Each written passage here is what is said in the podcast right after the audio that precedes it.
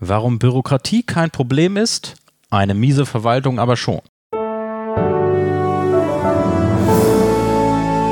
Herzlich willkommen, Herr Kanzler. Unser Podcast zur Modernisierung des Staatswesens. Mein Name ist wie immer Nils Brechbühler und an meiner Seite der allseits geschätzte Wirtschaftsexperte, lieber Dan Bauer. Dan, ich begrüße dich. Nils, herzlichen Dank. Ein mega spannendes Thema. Fand ich auch. Ich bin aus den Socken gefallen, als ich diese Überschrift gelesen habe, gedacht, das ist doch so total konträr, was aktuell so in der politischen, medialen Debatte abgeht, nämlich dass auch aus der Wirtschaft, vom Arbeitgebertag vielfach die Stimme kommt, wir haben zu viel Bürokratie, Bürokratie muss, äh, müssen wir runterfahren. Wir haben sowas wie eine EU-Chemikalienverantwortung, wir haben eine Verpackungsrichtlinie, wir haben eine A1-Bescheinigung, wir haben Lieferkettengesetz, alles zu viel. Wir haben zu alles. Wir haben alles. So. Ja. Wie viel Bürokratie wirst du haben? Ja. Ja, genau. Wie viel Bürokratie möchtest du, möchtest du noch weiter haben? Ja. Und ähm, dann bin ich auf eine ganz spannende Studie gestoßen, die diese Woche, nee, gestern sogar, in, der, in dem Spiegel auch veröffentlicht wurde. Und die hatte genau diese Überschrift und den Tenor als Essenz, Unternehmen gehen bei schlechter Verwaltungsqualität und nicht bei überbordender Bürokratie. Und ich würde vielleicht einfach mal kurz so auch für die Zuhörerschaft und auch für dich, lieber Dan, Ja. ein bisschen den Kontext erklären.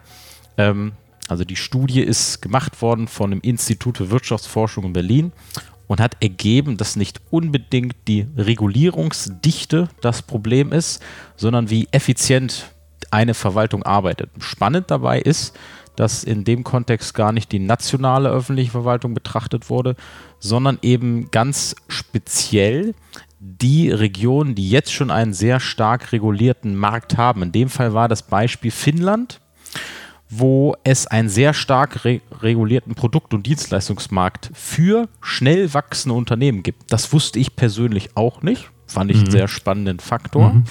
Aber die Studie hat gezeigt, dass insbesondere der Anteil von schnell wachsenden Unternehmen in diesen Regionen mit niedriger und mittlerer Verwaltungsqualität um 20, um 10 bis 20 Prozent sinkt, wenn die Regulierungsdichte zunimmt. Kennzahlen dabei waren Dauer von Anträgen, wie lange brauchen Unternehmen, um Feedback zu bekommen, äh, wie hoch ist die Ansprechpartnerdichte, wie ist die Servicequalität und so weiter und so fort. Und das fand ich so vom, von, von, der, von der Systematik, wie wir aktuell auch an Problemlösungen auch in Bezug auf Wirtschaftsentlastung rangehen, relativ spannend, weil das habe ich mir insgeheim immer schon gedacht, dass nur der Abbau von Bürokratie ja nicht umgekehrt dazu führt, dass auch die Verwaltungsqualität und damit indirekt auch der Wirtschaftsstandort gesteigert wird. Fand ich sehr Das spannend. absolut. Das Spannende daran ist ja auch tatsächlich, dass Bürokratie an sich ja erstmal sinnvoll ist. So, Also man denkt sich ja die Regulatorik nicht aus, weil man irgendjemand blockieren möchte, sondern weil das dahinter ja sinnhaft ist. das ist genau der Punkt, das habe ich mir äh, in dem Kontext auch gedacht und deswegen auch genau meine Frage an dich, ähm, weil da gehe ich jetzt mal so ganz blauäugig als, ich sag mal, nur halber Wirtschaftsexperte ran und sage, wir haben ja immer so dieses Austarieren, Regulierung versus überbordendes Wachstum, also auch zu Lasten von Verbrauchern, zu Lasten von Umwelt. Und wie, wie würdest du das denn sehen? Also wie, wie siehst du das Gleichgewicht zwischen notwendiger Regulierung zum Schutz von Verbraucherinteressen, zu, von Umwelt und aber gleichzeitig auch der Notwendigkeit, dies eben nicht zu sehr einzuschränken, damit Unternehmen eben wachsen und innovativ sein können? Lass mich das erklären mit einem Schritt weiter. Also Gerne. gar nicht unbedingt, ob jetzt die Re Regulatorik oder die Ideen dahinter, wie das entsteht, jetzt ausschlaggebend sind, sondern wie sie angewandt werden. Also was in den Unternehmen und in der Wirtschaft passiert, um Compliance zu erzielen. Meine persönliche Erfahrung ist, dass nimmst du Datenschutz, wir hatten schon das Thema, dann gibt es an jeder Ecke jemanden, der den Datenschutz A bewerten kann und B sagt, oh, da verstoßen wir aber gegen Datenschutzrichtlinien. Oft ist es so, dass A, es keinen Verstoß gibt und B, du diese Daten im Datenschutz sammeln darfst. Es, es, der Datenschutz verbietet ja nicht per se Daten zu sammeln, sondern er verpflichtet den ri- richtigen Umgang damit. Und das wird ganz, ganz oft einfach unterschätzt oder anders gemacht und plötzlich gibt es ganz viele Experten. Ich will keinem zu nahe treten, sondern ich sage nicht, ich überspitze das bewusst, sondern gibt es ein, ein, einige Experten, die das dann überregulieren wollen, obwohl das der Gesetzgeber so gar nicht haben wollte. Das ist eine Problematik, die ich sehe. Nummer zwei, ich selber verstehe, wie Gesetze gemacht werden, was für Personen dahinter sind. Ob die jetzt immer genau den Eindruck haben, wie man es als Geschäftsführer hat, das würde ich wirklich zu bezweifeln wagen. Und ähm, es gibt einfach auch Interessen, die dahinter stecken, manchmal, äh, warum das durchgedrückt werden muss. Datenschutz auch entsprechend nichts anders. Und ich glaube aber, dass grundsätzlich die Haltung, auch ein Gesetz zu verabschieden und wie es gemacht wird, dass das schon sinnvoll ist und dass das auch durchdacht ist und dass da verschiedene ähm, Möglichkeiten oder Probleme aufgezeigt werden, die entstehen können und drumherum gebaut wird. Also ich, ich vertraue den Leuten, dass sie das schon richtig machen. Aber wie es dann ausgelegt wird, es gibt, du hast den Schönfelder, du hast in, in, in der Juristerei hast du ganze Kommentarbücher, die dir erklären, wie du jetzt gerade dieses Gesetz auslegen kannst. Äh, und ich meine, das ist ja, das ist ja ein ganzes Wirtschaftsfeld in, in der Rechtsberatung, das sich nur darum kümmert, wie ist denn das jetzt gemeint? Und da sehe ich so ein bisschen Schwierigkeiten drin.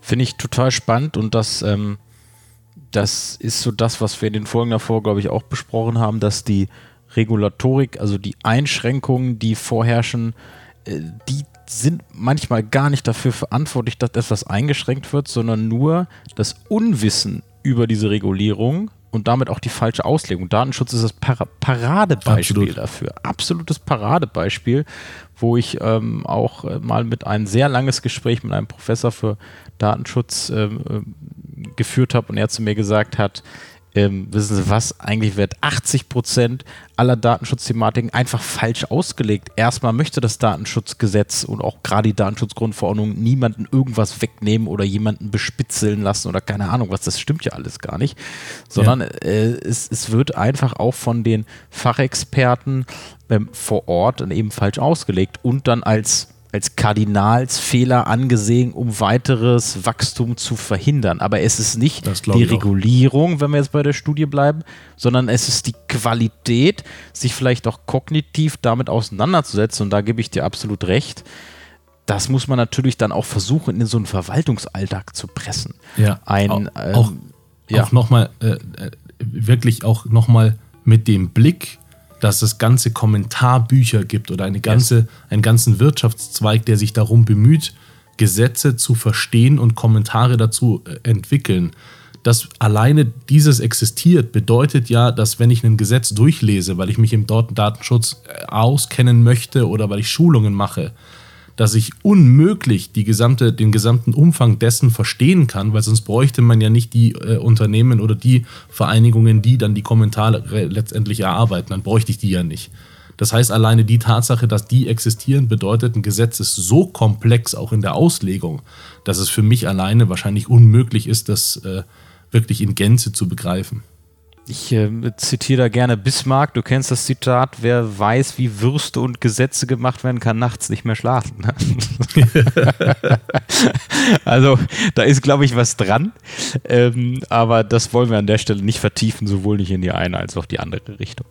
Ähm, in dieser Studie gibt es aber auch ein paar Vorschläge, ähm, die gemacht wurden, äh, wie wir es schaffen, trotz dieser hohen Bürokratiedichte die Verwaltungsqualität zu erhöhen. Und da wurde auch so ein bisschen geguckt, wie macht es Finnland. Und ein ganz, ganz spannendes Beispiel, und da habe ich innerlich auch fast schon gejubelt, muss ich sagen. Ähm, es wird gesagt, dass ähm, man sich weniger darauf konzentrieren sollte, jetzt mit politischen Mechanismen und ganz, ganz großen Initiativen, auch mit Mehrheitsinitiativen zu versuchen, irgendwelche riesigen Regularien auch auf europäischer Ebene einzudampfen, weil das ist Utopie, das, das geht nicht von heute auf morgen, sondern man soll sich eher darauf konzentrieren, die Verwaltungsqualität zu steigern. Und wie schafft man das? Ein Vorschlag war, dass man die Umverteilung der Steuereinnahmen viel, viel, viel, viel mehr zugunsten auch der kommunalen Welt auslegt, damit man dort das Interesse für die lokale Wirtschaft einfach stärkt, weil die Steuereinnahmen dann direkter in eine Gemeinde fließen und die dadurch indirekt die Qualität erhöht und auch besser eben auch die Gewerbe äh, zu bearbeiten oder eine höhere Servicequalität anzugehen. Und das fand ich, diesen Vorschlag fand ich fantastisch. Finde ich finde das Vorschlag. auch. Vor allem die Kausalität dahinter bedeutet ja automatisch, dass mehr Unternehmen genau in diese Region oder diese Gemeinde ziehen. Entsprechend du den Hebesatz technisch, äh, technisch senken könntest, was noch mehr Unternehmen ranbringt äh, und ähm, in eine absolut sinnvolle Richtung geht, weil die Gemeinde natürlich dann wächst, aber halt auch wertvolle Arbeitsplätze da hat. Mit dem Conclusio, das steht auch so in der Studie, in den Regionen, wo eine hohe Verwaltungsqualität herrscht, ist es vollkommen egal, wie hoch die äh, Regulierungsdichte ist. Sie hat keinen messbaren Effekt auf die Reduzierung der Wachstumsgeschwindigkeit von Unternehmen. Also diesen Zusammenhang fand ich, fand ich mega irre. spannend. Ja. Irre, irre, irre. Und das zeigt ja auch immer, also mir zeigt es auch gerade in, in, in, meinen vielen Kundenprojekten mit, mit Stakeholdern oder der öffentlichen Verwaltung selbst, dass ja genau auch das Problem ist. Egal mit welchem Thema ich jetzt über Modernisierung in der Verwaltung referiere, sei es Change Management, Projektmanagement, Agilität, was auch immer, es, es, verdichtet sich eigentlich immer dahin, dass alle, das, das Kernproblem ist immer, wir haben zu wenig Geld und wir haben zu wenig Ressourcen. Das ist bei jedem Thema so. So, und wenn wenn, wenn wir die, die Steuereinnahmen an der Stelle irgendwie versuchen, ein bisschen umzuruten, um den lokalen Korpus zu stärken, löst du damit ja genau diese zwei Probleme, worüber alle klagen. Das ist wahr. Ja, das ist tatsächlich wahr. Jetzt stelle ich mir an der Stelle die Frage, welche, also wozu brauchst du denn da mehr Steuergelder? Also in welche Ressourcen soll das denn fließen? Das ist nämlich genau der Punkt. Ähm, Weil mehr Menschen bedeutet nicht automatisch mehr Produktivität, da sind wir uns einig. Genau, genau. Das ist, und das ist, das ist, das, das, das eckt wieder an. Ich glaube, wir haben es in der Folge 1 oder 2 gesagt. Da hatten wir nämlich auch so eine Studie, die in den deutschen Kontext beleuchtet hat. Und die ist zu dem Ergebnis gekommen, mehr Menschen in der Verwaltung, und wir haben ja statistisch in den letzten Jahren sogar viel, viel, viel mehr aufgebaut in den Verwaltungsapparat, sorgen nicht automatisch für eine bessere Qualität. Und Absolut. jetzt kommt diese Studie dran. So, das heißt, für mich heißt das in der Essenz, ähm, und es ist ja auch in der, in, in der realen Welt so, ähm, wo kommen diese Steuereinnahmen hin? Diese Steuereinnahmen kommen jetzt mal auch für, für die Nichtverwaltungsleute unter uns in einen großen Budgettopf, in einen Topf. Und dann ist es natürlich immer auch die entsprechenden individuelle Verantwortung der einzelnen Geschäftsbereiche oder der Ressorts auf, auf, auf Landesebene oder auf Bundesebene zu verhandeln. Wie viel kriege ich von diesem Stück Kuchen ab? Natürlich auch gepaart mit der politischen Richtlinie, die einen Landrat, einen Bürgermeister ausgibt. Der andere ist vielleicht eher Richtung Digitalisierung orientiert, der andere eher Richtung Spielplätze und so weiter. Das heißt, ähm, und da gebe ich dir vollkommen recht, nur die Erhöhung der Steuereinnahmen wird nicht dazu führen, dass automatisch die Verwaltungsqualität ja. steigt, sondern es muss natürlich an da, ich mag dieses Wort nicht, aber in dem Fall passt es, es muss auch bedarfsgerecht eingesetzt werden um eben genau zu gucken, haben wir zum Beispiel aktuell in unserer lokalen Gemeinschaft ein Problem mit, mit wegziehenden Unternehmen, weil das sagt nämlich die Studie auch. Die Studie sagt nicht, dass Unternehmen weggehen durch viel Regulierung. Die Studie sagt ganz klar, Unternehmen gehen weg wegen schlechter Verwaltungsqualität. Glaube ich so. sofort. Und wenn wir eine, ich sag jetzt mal, eine Großstadt haben, die sagt, Viele Unternehmen ächzen zwar über die Bürokratie, sind aber per se mit dem Verwaltungsapparat zufrieden, würde ich sagen, okay, ähm, haben wir ja in der Studie gesehen, würde Geld vielleicht viel Geld an der Stelle auch nichts mehr bringen. Vielleicht höchstens die Quantität an Mitarbeitern erhöhen, aber nicht die Qualität. In den Regionen, wo Unternehmen aber wegziehen und wo die Bürokratiedichte genauso ist wie in der Nachbarstadt, da müsste man sich vielleicht eher darauf konzentrieren, diese Art der, der Mitarbeiter in den Regulatoriken, die sie tagtäglich behandeln, einfach weiterzubilden oder fortzubilden, genau, weil ja. anscheinend die Qualität nicht passt. Und wenn zu wenig Unternehmen da sind, den Hebesatz nicht erhöhen, sondern genau. senken, weil dann kommen mehr an. Genau. Ja. Genau. Es ja. ist natürlich auch so, wenn du mehr Budget da hast und mehr Personal einstellen könntest, dann bedingt das ja, dass du die auch einstellen kannst, weil sie da sind. Das ist aber nicht Realität, weil wir haben überall diesen Fachkräftemangel, Richtig. selbstverständlich auch in den Behörden. Richtig. Genau.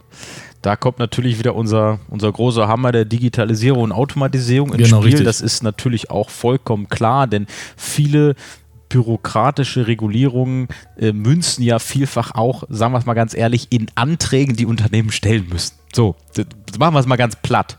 Und diese Anträge sind ja dann in ihrer Komplexität zum Teil ja, wie soll ich das sagen, keine Raketenwissenschaft. Natürlich sind sie nervig und man muss viel, viel eintragen, aber die Abarbeitung dahinter, da sind wir uns, glaube ich, auch alle einig, dass das auch Maschinen könnten. Ich drücke es jetzt mal so aus. Und nicht unbedingt der zwölfte Mitarbeiter. Bestes Beispiel Das- dafür äh, sind zum Beispiel die, die jetzt ist es aus, aus, eher für Bürgerinnen und Bürger, aber Wohnberechtigungsscheine Stadt Köln, ungefähr halbes Jahr Wartezeit. Und für Unternehmen gibt es natürlich diese Thematiken auch. Wie, wie lange wartest du auf eine Steuernummer? Das kann manchmal auch schon mal ein ganzes Jahr dauern. Ja, absolut. Oder eine Steuerrückzahlung. Ja. Oder So, das. wenn es ne? sowas so gibt, ne? Ja. so, wo gibt es denn sowas? Soll, soll es geben, ja. Soll Nein, es äh, geben. äh, im Ernst, äh, es ist ja auch so, wenn du äh, Leute dafür hast, die gut genug sind, du hast die Digitalisierung und die Digitalisierung ist nun mal nichts Neues. Die haben wir jetzt seit 30 Jahren und wir bedienen seit 30 Jahren Computer und so weiter.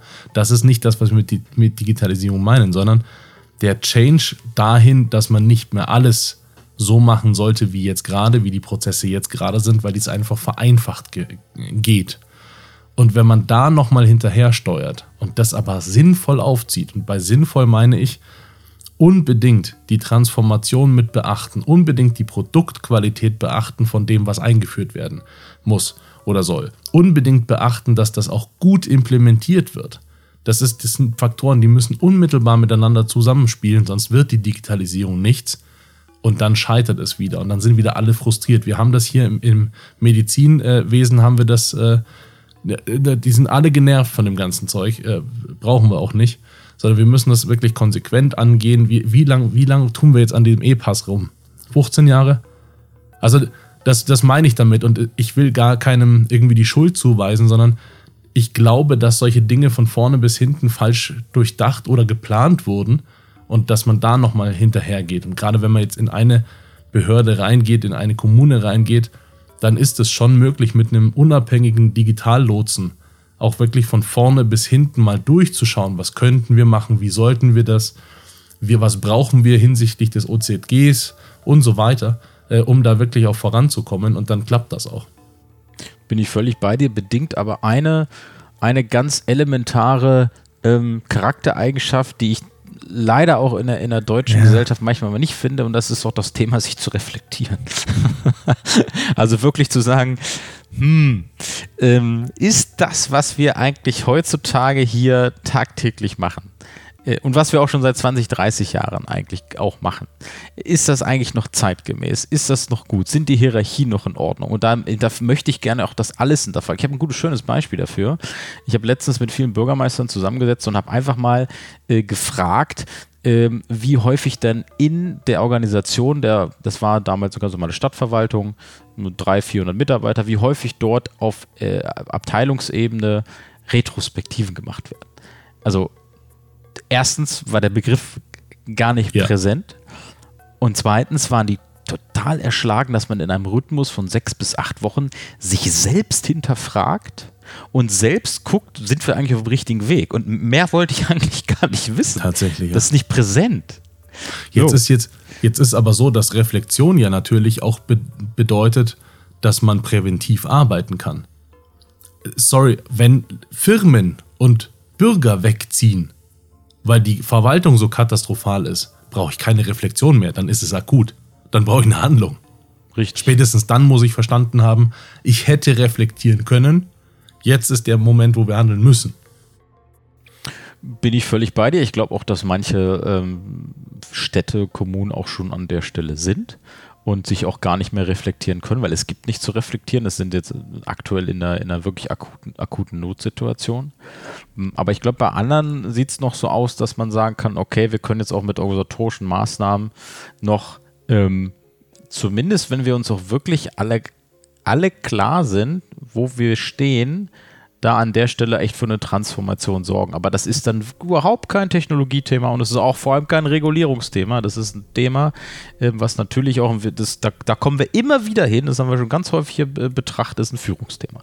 Und auch Klar. ein Thema, ähm, wie Führungskräfte auch, finde ich, auch ganz stark auch zu eigenen Fehlern stehen. Weil das ist ja dann auch immer so die, die klassische Thematik, wenn eine Führungskraft diesen schönen Satz sagt, ja, meine Mitarbeiter müssen sich ändern würde ich immer dann sagen, ja, wer hat die Mitarbeiter denn eingestellt? ja, ja, genau. Sind gern aber, die anderen, ja, ja. Ja, genau.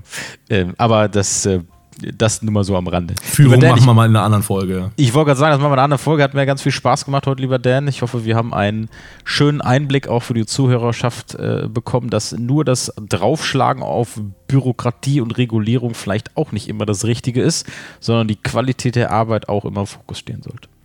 Nils, herzlichen Dank. Tolle Folge. Bis nächstes Mal. Hat mir Spaß gemacht. Schönen Abend. Ebenfalls. Ciao.